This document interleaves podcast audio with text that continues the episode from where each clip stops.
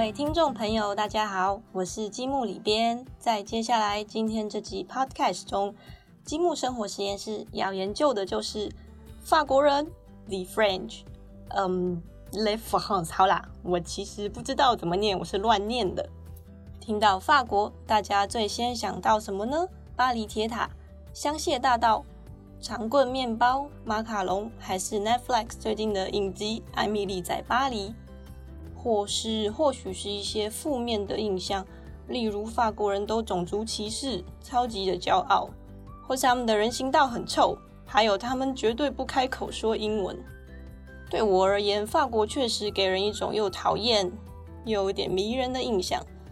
而且最讨厌的就是，无论你是喜欢法国多一点，还是讨厌法国多一点，最后都还是会忍不住觉得。法国人真的是一种很奇特的生物，感到很好奇吗？今天这本书就是要透过两位资深法国人的观点，来告诉大家，法国人都干了些什么，才会长成今天这种法国人。这本书的书名就是《法国佬干得好》。虽然我们现在是在听 podcast，不过呢，还是希望大家跟我一起想象一下这本书的外观。因为它的印刷很特别哦，整本书都是用红色跟蓝色两种颜色印出来了，没有其他颜色喽。嗯，我觉得黑色应该不算颜色啦。这呢，好像就从视觉上在告诉我们，这本书除了讲法国，还是讲法国，没有其他的。这本书总共有两百多页，其中包括了五百多个实用的商家和景点资讯。以及现在大家最需要的各式各样的线上购物网站，从服饰、居家用品、美妆，还有食品，应有尽有。当然，不管是线上还是线下，都是法国人一手推荐的寻宝圣地。我都还没开始介绍这本书的内容呢，有没有觉得已经很想要拿来翻一翻了呢？不过呢，真正精彩的还不只是这些口袋名单，而是作者。为大家用法国人特有的呃机车，而不是是幽默，呃血淋淋的，而不是是精辟的解剖，而不是是分析法国人这种生物。各位可以发现，我已经陷入了某种法式两难之中。那么，为了不继续分裂下去，接下来我就来和大家说一说这本书到底都写了些什么吧。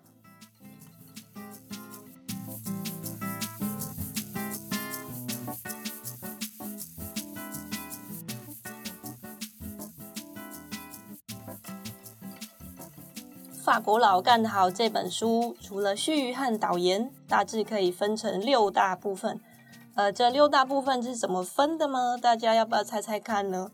呃，像我很老派啦，我可能会听到六大部分的分类，我就会想说，哦，应该是法国人的食衣住行娱乐吗？那就错喽。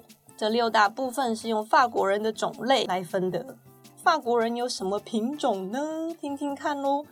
这本书里面呢，把法国人分成六种品种。第一是贵族，第二是复古布尔乔亚，第三是现代布尔乔亚，第四种是知识分子，第五种是养生环保人士，还有最后一种，大家应该都可以猜得出来，就是美食家。这六大类型的法国人呢，大致可以勾勒出现代法国中产阶级的样貌。每一个章节，作者会为我们上一点有趣的历史课，例如法国贵族自从经历了法国大革命之后，是如何过着低调又节俭的生活，而养成了一种如今不知不觉其实变得很时尚的零废弃生活。例如复古布尔乔亚，他们是来自十九世纪上流社会的子民。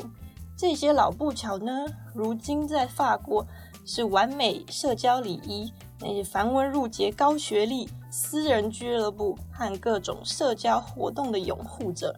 而现代布尔乔亚就是他们的儿孙啦，从小在这种高度要求的家庭中长大。虽然可能承接了不少遗产 啊，不是遗产，对不起，家产，但是呢，他们可能非常的叛逆哦。呃，讲到这里有点乡土剧的感觉了，有没有呢？呃，至于知识分子啊、养生环保人士，还有美食家，相信大家应该比较能够想象。在书里面呢，也说到环保议题，其实在早些时候，法国人是很不屑一顾的，因此环保人士这种法国人，可是常年被排挤之后，现在终于活出一片天，引领了 vegan 潮流，而且相对之下显得非常的国际化。国际化这个东西呢，在传统的法国人眼中是邪门歪道呢。好啦，如果大家还进一步很好奇这本书里还说了些什么的话呢？这六种法国人的家庭传统、独门食谱、爱用产品、私房景点，还有经常光顾的餐厅、卖场、公园、博物馆等等，或是呢，他们都喜欢去哪里度假？他们有什么特殊的习惯跟嗜好？全部都写在这本书里面。一边读呢，不知不觉一边笑。看完了，你会忍不住想说：“嘿，我好像变得很了解法国人。我那么了解法国人到底是要干嘛啦？”为了让听到这里还努力觉得这本书很有趣的朋友更具体的感受一下呢，我来读一点点里面的文字吧。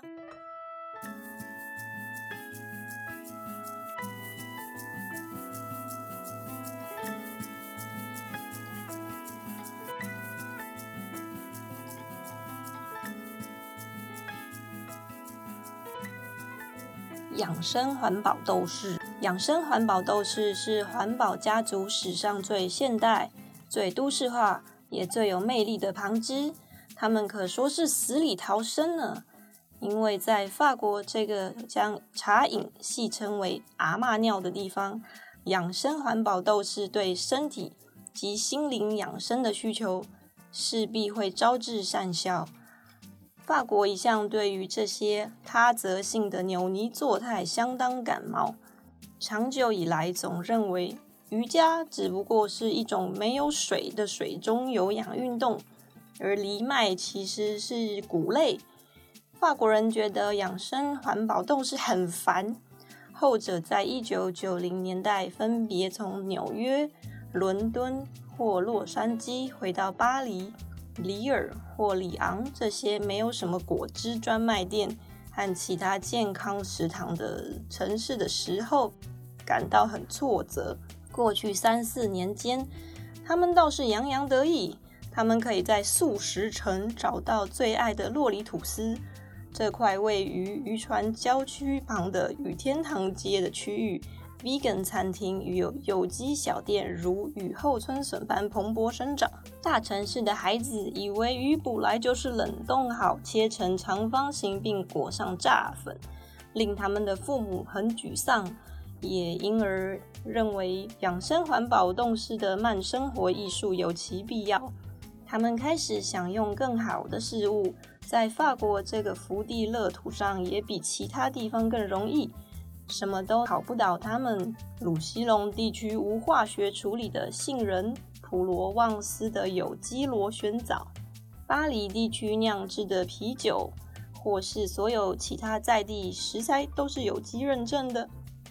在两次催眠或自然疗法的空档，他们喜欢骑脚踏车去拿每一周订购的当季蔬菜篮，那是他们亲爱的在圣诞节时。充满绿意的礼物，但他们有时还默默的会想：“哎呀，又有局域啦！”在精力充沛的实行过慢跑、健身、水中有氧、皮拉提斯之后，养生环保斗士现在与大部分已开发国家的同才一样，成群结队练习瑜伽，用因果来增加肌肉。在 IG 上很难漏掉瑜伽新手的最新贴文，每张照片都带着入迷的神情。如果也像京城发生的那样，照片上还附着一个小家伙在模仿妈妈做瑜伽，那按赞数绝对暴增。前身是记者或模特儿的法国网红，比如聪慧的安诺耶米比昂奇或卡豪林贝内人，就定时在媒体上发表他们的瑜伽戒律。当然，也有很受欢迎的瑜伽场地，就是热门的老虎瑜伽俱乐部。啊，养生环保都不是再也不用千里迢迢搭飞机去埋头苦学昆达里尼瑜伽了。好啦，先念到这里。在我们结束今天的节目之前呢，我想要再爆一个很有趣的料。大家知道长棍面包是怎么被发明的吗？据书里面说啊，是因为十九世纪巴黎地铁在新建的时候，苦闷的工人一天到晚拿面包刀械斗，打得你死我活，严重影响工程进度。所以当时的工程师呢，就拜托面包师傅。想办法做出一种不需要刀子切，拿起来就可以咬着吃的面包。于是长棍面包就这样诞生喽。所以嘞，如果你下次去面包店买长棍面包，不要忘了最法式的吃法，就是拿起来咬，啃下去，然后小心不要拿面包刀去打别人。好啦，现在节目已经进行到尾声了，不知道大家一边有没有偷偷肉搜这本书呢？还是大家又忘记了书名？没关系，再告诉你们一次，这本书的书名是《法国佬》，中间一个逗点，然后干得好，一个惊叹号。好了，这本书适合谁看呢？如果你最近呢跟着追剧，看了《艾米丽在巴黎》，觉得心里有种被撩拨，但是有哪里不太真实的感觉，这本书可以带你体验真正的法国人的脑洞开在哪里。哦，不是。真正的法国人都在想些什么？如果你是本来就很喜欢法国，那这本书里面有很多深度的法式梗，让你看完之后就会变成法国文化达人。